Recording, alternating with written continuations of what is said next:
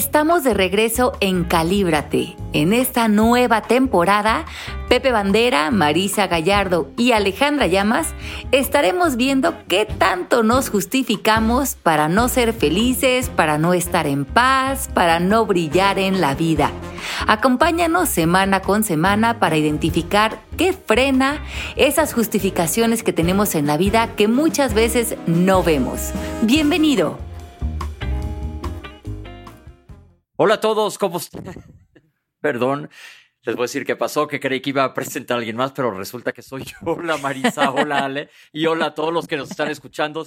Perdón porque no estaba bien calibrado yo para arrancar el programa, pero ya estoy con todo lo que da, saludando a todos desde la Ciudad de México, muy contento. Ay, Pepe, se te oye muy contento. Estoy de buenas, bien, bien y de buenas. Después Se me hace que estás muy calibradito, más bien.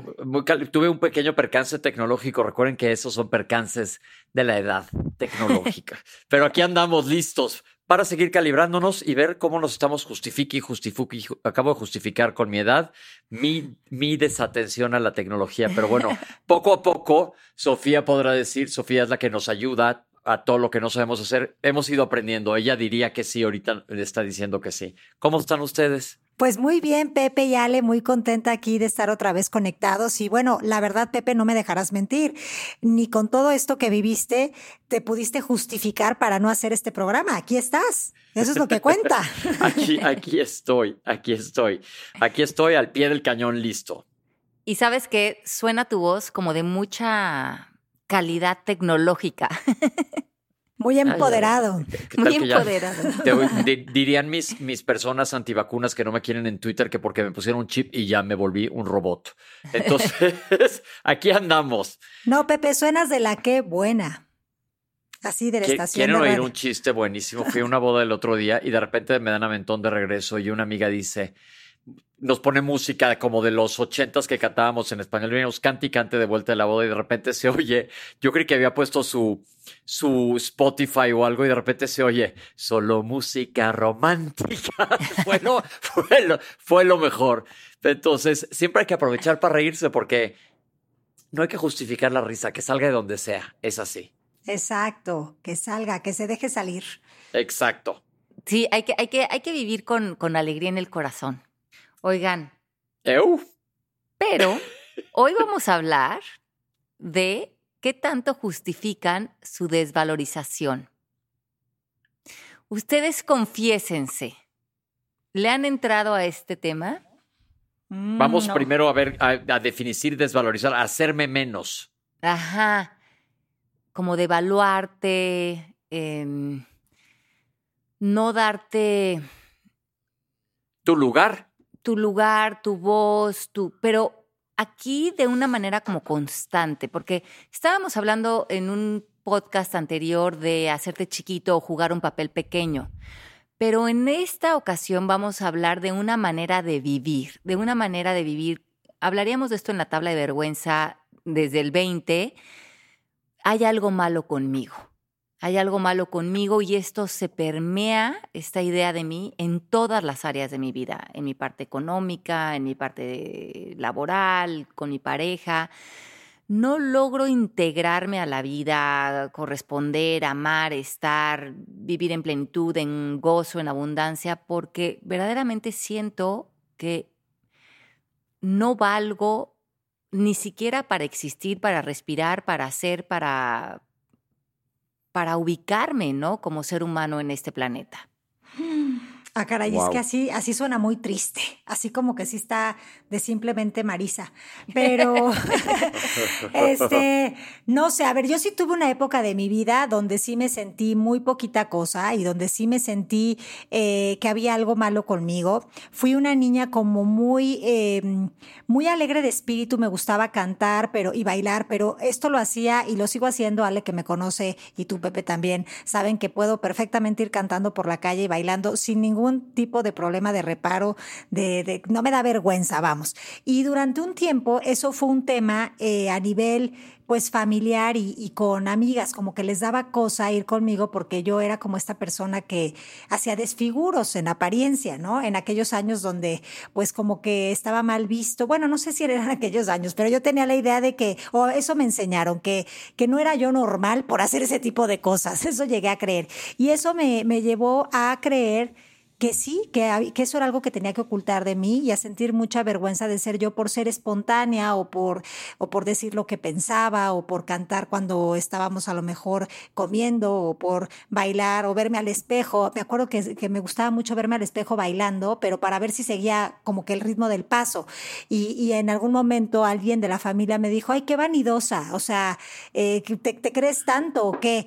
Y eso también recuerdo que en su momento me, impactó, como que dije, ah, caray, pues a lo mejor yo no estaba viendo eso, pero está mal que yo me vea y que, que vea algo en mí que, que pueda gustarme, no sé. Sí, sí viví una época de mi vida así, sintiendo que merecía muy poquita cosa y eso me cerró al mundo. Tuve amigas, pero no me quería abrir mucho a tener amistades por lo mismo. O sea, durante unos años sí causó estragos en mí, pero la verdad es que luego pues uno no puede evitar ser quien es y lo fui superando. pero no, Marisa, yo creo que ahí está la clave de todo el programa. Uno no puede pelear quién es, pero pero ¿cómo le hiciste? Porque estoy seguro que todos traemos alguna de eso no se hace, no hagas esto, no hagas lo otro, no te portes así, no te miles de correcciones, me acuerdo, no te veas al espejo que te va a salir el diablo, este. pero ¿cómo le haces? Cuando traes esa, te haces chiquito, tú solito te estás haciendo chiquito. Yo me acuerdo que, que híjole, voy a ir a, les voy a contar, cuando fui a hacer mi residencia, mi especialidad al Instituto Nacional de Nutrición, llegué con un amigo, Gabriel, y dijimos, pues vamos a aplicar aquí. Le dije, güey, aquí va puro picudísimo cerebro, ¿tú crees que nos acepten aquí? No, me sentía menos, dije, la verdad, yo no creo estar a la altura para que me acepten en el instituto. Madres que me aceptan y ahí me quedé de base y todo, pero pero sí acepto que llegué diciendo, yo soy menos, no voy a, a poder con esto.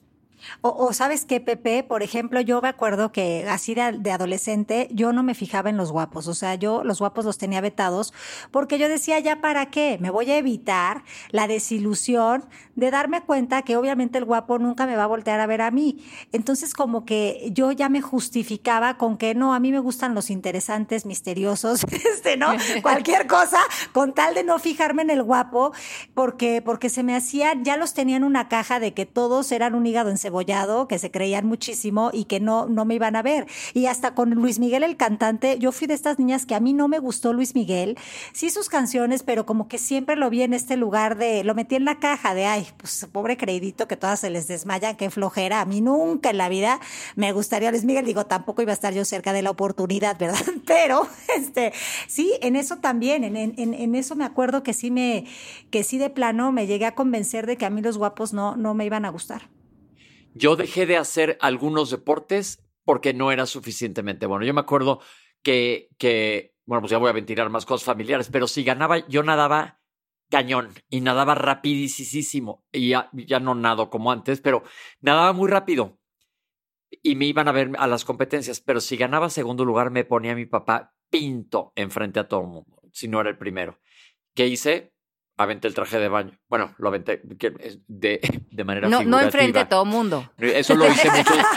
Eso lo, eso lo hice ya con mucha más seguridad, sin justificaciones muchos años después. Ahora ya no lo haría por respeto al prójimo. Pero también me pasó con el tenis.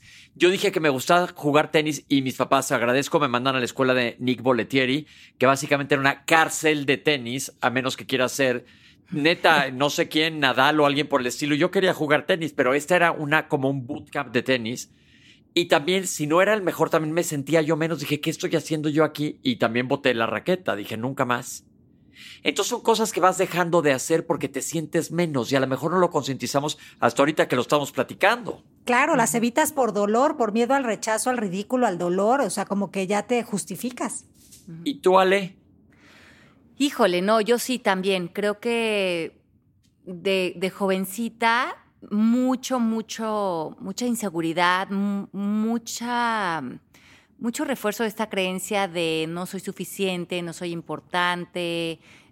obviamente hay algo malo conmigo y vivía mis relaciones cercanas yo creo que con mucha inseguridad de que si tenía un novio, tenía unas amigas, eh, me van a cachar, ¿no? En un momento dado, como este síndrome del impostor, que en realidad no soy buena onda o no valgo la pena.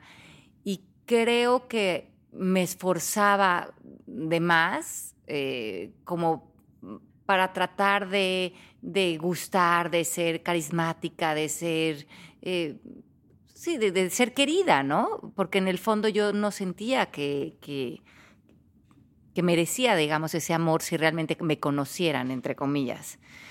Y, esto es bien triste porque cuando por algo las terminan las relaciones o se van o terminas con el novio o tus amigas actúan de cierta manera, tú no ves esto de manera neutral, ¿no? Vas reforzando esta idea de, ya ves, que qué decepción, o sea, sí hay algo malo conmigo.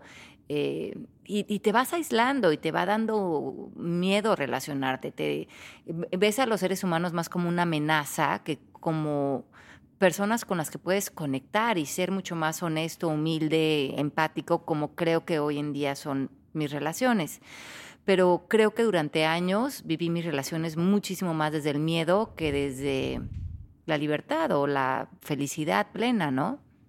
Y yo le pregunto a toda la gente que nos está escuchando ahorita, tómense un segundo nada más para pensar tantito, ¿estás viviendo en el miedo o estás viviendo en tus zapatos? Sí, te sientes cómodo frente a tu vida, te sientes auténtico, sientes que las gentes que están contigo te quieren simplemente por la persona que eres, no ni porque eres perfecto, ni porque eres, eh, ni porque pretendes nada, porque aman tu humanidad como tú puedes amar a otros, porque eso también, cuando tú eres tan exigente contigo mismo, ¿no? Cuando estás forzando tanto la máquina para ser aceptado o querido, eh, esto también se lo proyectas a otras personas y se, vuelven relaciones muy complejas para, para, que se vivan en felicidad y en plenitud y en naturalidad sobre todo.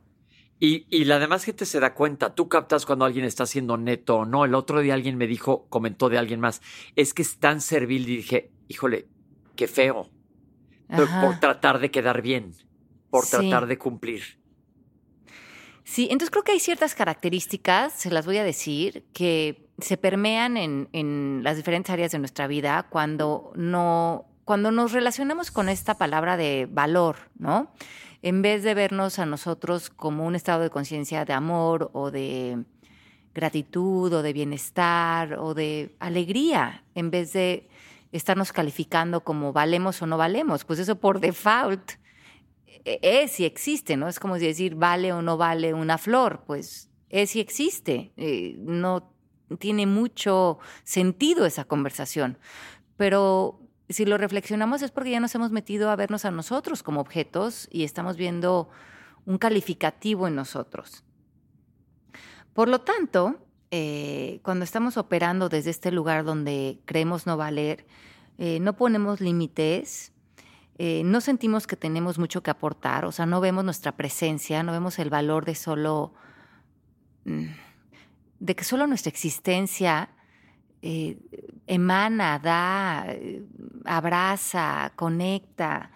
Tenemos que estar constantemente haciendo y haciendo y haciendo porque creemos que de esa manera aparecemos en nuestra vida, pero en realidad no son acciones, son puras reacciones que nacen del miedo.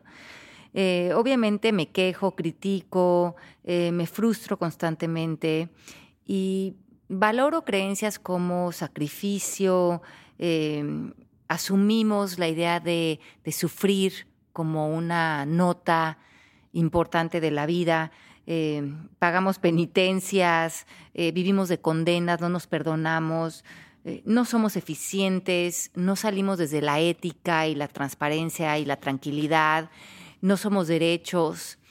Eh, pongo toda mi atención en mis resultados de la vida, porque creo que ahí está eh, la calificación de mi valor o de mi no valor. Y obviamente viven en mí estas tres creencias madre, no soy suficiente, no soy importante, equivocarme o cometer errores es malo.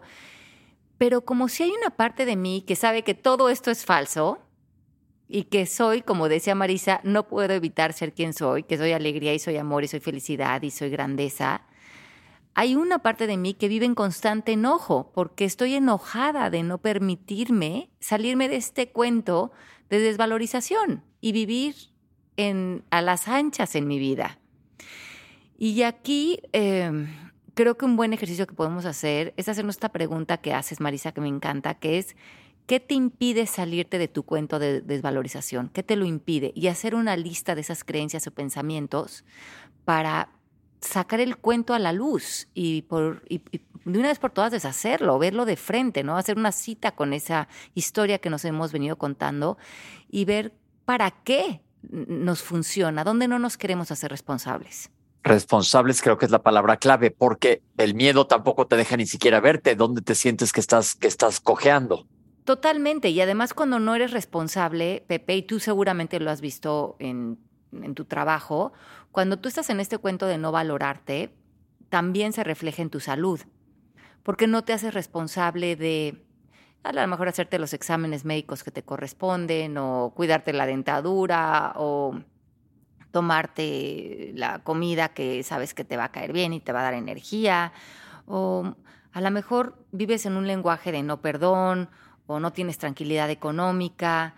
Eh, no abarcamos a todas las posibilidades que existen para nosotros porque vivimos con, lo poquito, con lo que sea suficiente, con lo que no estorbe, con lo que eh, no haga mucho ruido y, y no desplazamos nuestro poder en todas estas áreas de nuestra vida. No, creo que no nos damos derecho de piso cuando no vemos el valor que hay en existir. O sea, existir es como si tú le dijeras a la inteligencia infinita, te equivocaste. O sea, ¿cómo te atreves a haberme traído a esta experiencia física si no valgo, si no soy? O sea, es como, como querer llegar a la fábrica, al departamento de devolución, a decir, oiga, me regresa por favor hasta que me mande más apto para estar en esta experiencia física. o sea, no sé, es como algo curioso. Y yo creo que esto, claro que tiene un impacto en tu salud, eh, físicamente, te sientes desintegrado, como hablábamos en otro, en, un episodio anterior, te sientes también, tus finanzas se van a ver también impactadas por el diálogo interno que tienes, porque lo que vas a salir al mundo es a evidenciar que justamente, pobrecito tú, ahora sí que pobrecita yo, no valgo nada. ¿No? Y, y entonces, pues, ¿hasta, ¿hasta cuándo? No, y lo peor es que entonces vives la vida desde una vitrina y vives la vida desde yo quisiera, pero no puedo. Todo es como un pretexto, un, siempre hay como un aparente obstáculo que te impide eh, vivir, experimentar aquello que quisieras. Y, y lo triste de esto es que para protegerte del dolor que te genera, no sentirte valioso, no sentirte eh, merecedor, no verte como la existencia tan maravillosa y magnífica que eres, es que entonces empiezas a aislarte, empiezas a, quererte proteger y esto va a llevarte a quizás ser una persona pues que se aleja de la gente, que no tiene tantas amistades, que no dice mucho lo que piensa, pues lo que nos dijo Ale en esa lista, ¿no? Que no pone límites, que no se atreve a usar su voz, que no quiere contradecir a las otras personas, que si alguien le habla casi casi que siente como que no no no no pierdas tu tiempo conmigo, o sea, es, es tristísimo vivir ahí. O sea, yo creo que todos en algún punto, no todos, pero muchas personas hemos vivido ahí y se siente siente de verdad terrible, porque es que, y lo peor es que te autocompadeces. no sé, sientes lastimita por ti, o sea, te lastimas con tu propia lástima. Sí, pero también siento que sientes mucho enojo y mucha frustración, ¿no?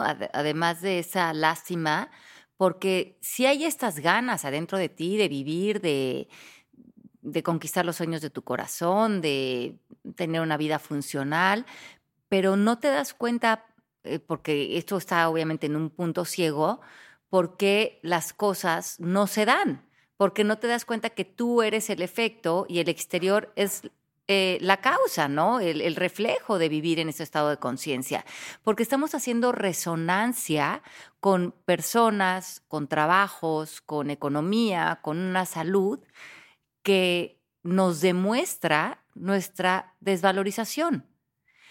Y puedo voltear a ver a la persona de junto y ver que tiene una relación de pareja funcional, que tiene una estabilidad económica, que tiene una salud radiante, que la pasa bien, que se divierte, pero yo compruebo y, digo, ¿cómo le hago, no? ¿Cómo le hago para cambiar esto? Porque mi pareja, de entrada, no, estaría yo con una pareja que también se desvaloriza, donde los dos seguramente nos maltratamos, donde no conquistamos una salud económica, porque estamos haciendo resonancia con la misma información que está dando los mismos resultados o similares para ambos, si es la pareja o es la familia o es el equipo de trabajo.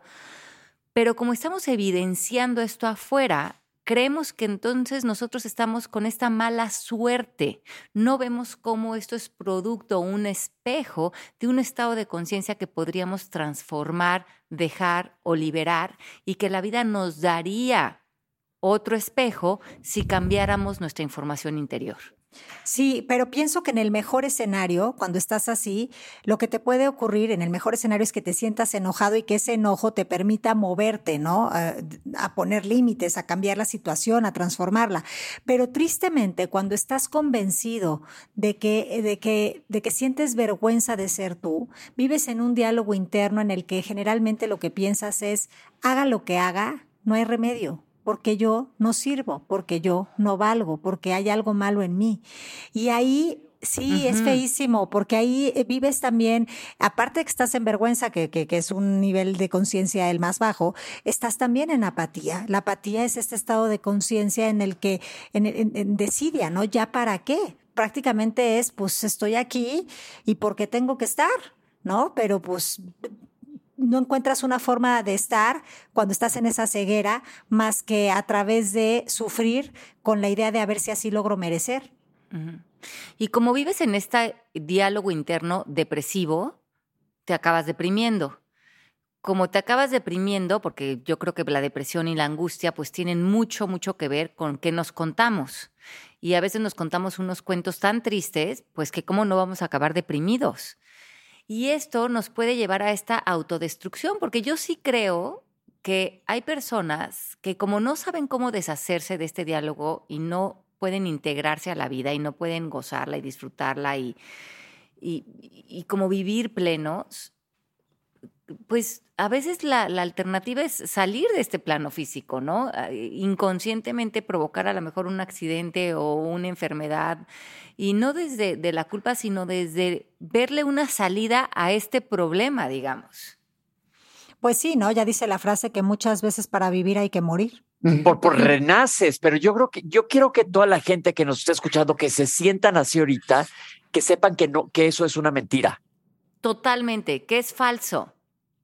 Para eso, para eso estamos haciendo este podcast, para que dejes de justificar ese estado emocional, porque no hay nada que hayas hecho en tu pasado, no hay nada que, que, que te impida vivir de una manera diferente, por más turbio que creas que fue, por más oscuro que creas que ha sido, porque esta, este estado de vergüenza lo vemos mucho, ¿verdad, Ale? En personas que han vivido situaciones de abuso sexual y psicológico en la infancia, ¿no? Como que sienten que eso ya es una mancha, que, que, que traen la letra escarlata, que ya nunca se la van a poder quitar, eh, o situaciones en donde en algún momento eh, mintieron o fueron infieles y piensan que es algo que ya, que ya los condena para siempre, y, y creo que sí importante darnos cuenta de que la condena está viniendo del juicio que nos estamos haciendo a nosotros mismos y estamos usando ese, ese evento para justificar una vida de infelicidad.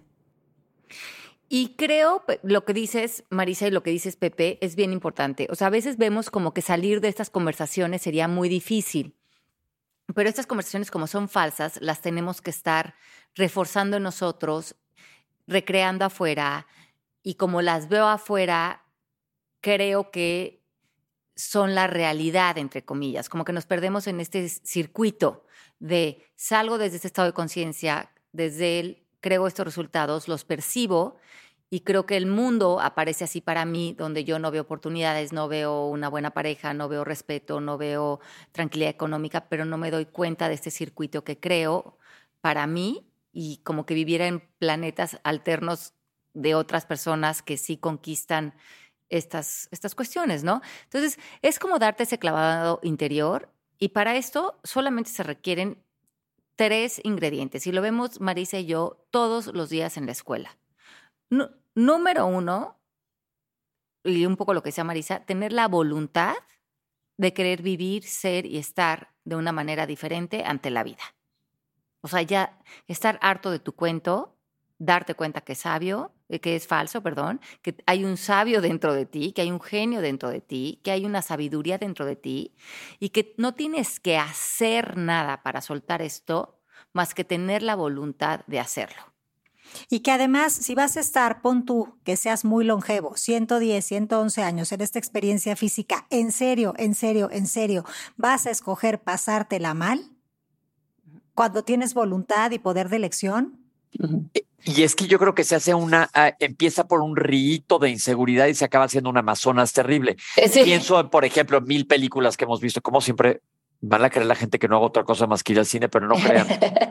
pero, pero haz de cuenta, el caso de la típica chavita que en la escuela la buleaban, todas las Mean Girls eran mala onda con ella, y ella va creando mucho resentimiento, odio y sintiéndose menos y acaba cortándose porque es una moda terrible cómo ayudarla a esa chavita para que desde en ese momento, porque obviamente los factores externos influyen en esa edad vulnerable. Pues, sí, entonces, primeramente, que tiene que tener la voluntad, tiene que tener las ganas de verse en otra identidad, en otra luz, en, otro, en otra historia, en otras posibilidades. Si no hay voluntad, no hay nada. Y lo que dijiste también antes, Ale, pedir ayuda, tener la humildad de pedir ayuda. Pedir ayuda. Número dos, ser honesto. Un día tienes que sentarte y ser honesto contigo mismo y decir, este cuento que me he venido contando no es la verdad. Y lo sé, y sé a nivel más profundo que tengo poder, que me puedo hacer responsable, que, que, tengo un llamado dentro de mí, que me está llamando a vivir, a vivir en amor, a vivir en paz, a perdonar, a moverme de lugar, a tomar decisiones, a crear escenarios de la vida que me funcionen. Si eso tiene que ser cambiarme de escuela, eh, poner límites, eh, parar una relación no funcional, ser honesto, esto no está funcionando. Esto no está funcionando porque esto lo estoy haciendo para demostrarme mi desvalorización. Allá afuera, esta relación en donde me faltan al respeto o este grupo de amigas que no están siendo buena onda conmigo. ¿Hasta cuándo voy a permitir esto? Alto, ya, voy a ser honesto, esto no está funcionando porque lo tengo ahí para que me señale mi desvalorización y eso es algo que ya no quiero ver porque no es verdad. Y el siguiente ingrediente importante es comprometerte. Comprometerte contigo, comprometerte con un propósito, comprometerte con estar en paz, comprometerte con tu grandeza y hacer los pasos necesarios para que eso sea una constante en tu vida a través de tus prácticas diarias. No sé qué que te guste hacer, pero a lo mejor es meditar, caminar, eh, darte un masaje, eh, consentirte, bailar, pintar, hacer galletas. ¿Qué haces en tu vida diaria que habla de que estás en paz contigo, de que estás en armonía, de que estás integrado con, con el mundo, con, con la grandeza que es vivir y moverte al agradecimiento, que es este lugar tan importante en donde estar cuando ya estamos fuera del reclamo y de la culpa. Y, de, y desde este lugar de, queja, ¿no? Porque en realidad estaríamos en la no aceptación de nosotros, por lo tanto estaríamos en la queja constante de nosotros, no, no viéndonos como seres completos. Que yo creo que ahí está la tocada. Eh, eh, muchas de las, de las circunstancias no podemos permitir que nos marquen para siempre, son en ese momento, pero como dices, darte cuenta que primero que nada sí vales, punto. Y de ahí quieres quitar de donde estás parado, porque ese lugar no está nada cómodo para ti, te está haciendo mal. Sí, y dale un cortón a todo lo que pusiste en tu vida con la declaración no valgo, porque esa declaración generó relaciones, un tipo de pareja, un tipo de economía para esa escenografía. ¿Y qué habría en tu vida si sales de la declaración yo soy? Yo soy todo fuera inclusive de valgo y no valgo, sino yo soy, ¿no? Soy y, como decía Jesús, yo soy el que soy. Y, no hay más explicaciones frente a eso. Exacto. Es lo que hay. Es lo que hay. Y lo que hay es lo mismo que la grandeza del universo, la grandeza de que tiene una flor, un arco iris, un, un elefante. Yo soy parte de toda esta grandeza. Pero aparte al decir qué es lo que hay, estás aceptando todo lo que hay alrededor también, porque eh, como dice Byron Katie, te estás peleando con la realidad. Deja de pelearte, la acepta y ve qué vas a hacer con eso. Ya deja en el pasado esa pesadilla que, que nomás te está arrastre y arrastre y arrastre. Y también sé honesto, si por algo tú escuchaste este programa, pero todavía te estás justificando el por qué tú sí no vales, entonces mejor pregúntate, ¿qué es lo que obtengo de creer esto? ¿Qué es lo que supuestamente creer esto? ¿Qué es lo que supuestamente me da creer esto? Porque muchas veces no nos damos cuenta, pero la única razón por la que no soltamos ideas o pensamientos que no nos funcionan es porque a nivel eh, más profundo, creemos que esa información nos brinda algo. Entonces, en mi caso, en los ejemplos que creo que también puso Pepe y Ale, eh, yo casi que me atrevería a generalizar que lo que, que, lo que hacíamos al, al poner estas, estos juicios era querernos proteger de llevarnos una desilusión o de que nos doliera la vida. Pero esto, lejos de ayudarnos en algo, y bueno, aquí estoy hablando por los tres, pero ustedes si no corríjanme, nos llevaba a estar en este, en, en este como, pues no estoy viviendo lo que quiero, en esta insatisfacción. Entonces, pues plantéense la pregunta. Ya no juego, no quiero. ¿Y por qué no? O sea, no pasa nada con ganar el número dos. Exacto. No, y además eh, eh, mi, valor no está en mis resultados. Exacto. Mi valor eh, está en simplemente en existir y en ser y en estar y en mi presencia. Porque honestamente, yo, yo sí les voy a decir algo. Yo vi esta película que amo del inocente con Pedro Infante donde Pedro Infante y Silvia Pinal se casan y entonces ella este, es una niña de su casa, pero nunca le enseñaron a hacer nada. Entonces ella todo se lo sale con que es que es dificilísimo cocinar, es que es dificilísimo hacer esto y lo otro. Yo sé que son películas del cine de oro y que a lo mejor ahorita si nos están escuchando ya se les hace hasta raro que diga dificilísimo cocinar, ¿no? Pero bueno, la cosa es que a veces sí aplicamos voluntariamente estas frases de, ay, es que yo no sé hacer eso, es que es difícil, pero una cosa es hacerlo porque conscientemente y otra es porque verdaderamente crees que no eres capaz. Sí. Exacto. Entonces, de tarea esta semana, hagan algo eh, que demuestre, ¿no? En su vida pongan un límite, cambien una declaración, dejen ir un pensamiento, suelten algo, o sea, suelten algo de ustedes que les demostraría que se han salido de este cuento de desvalorización. O sea, porque seguramente han frenado algo en su vida, una manera de estar, una manera de vivir, una manera de bailar, una manera de conectar con otros, o a lo mejor inclusive algo que quieren hacer en el plano físico. ¿Qué sería eso que les demostraría que han dejado atrás esa conversación? Porque creo que la única manera de demostrarnos que hemos soltado una creencia, una declaración, es porque salimos a la vida de una manera diferente. ¿Cómo, ¿Cómo sería una persona que vive fuera de estas creencias, que vive libre, que vive em, haciendo uso de su derecho de piso. Y a veces, como dicen en inglés, fake it till you make it, ¿no? Eh, vívelo, hazlo, eh, ¿cómo caminarías? Eh, ponte derecho, habla con seguridad y hasta que esto se vuelva una imitación en ti y empieces a hacer algo lo, lo normal, lo que se alinea con tu grandeza. Ahí está. Qué padre. Qué padre, pero entonces quédense con esa idea, sí vales y cañón. y, cañón.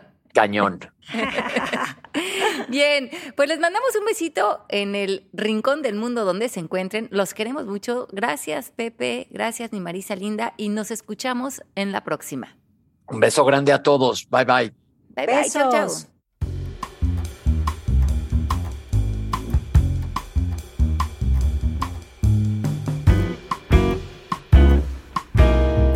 Gracias por acompañarnos en esta nueva temporada de Calibra tus justificaciones.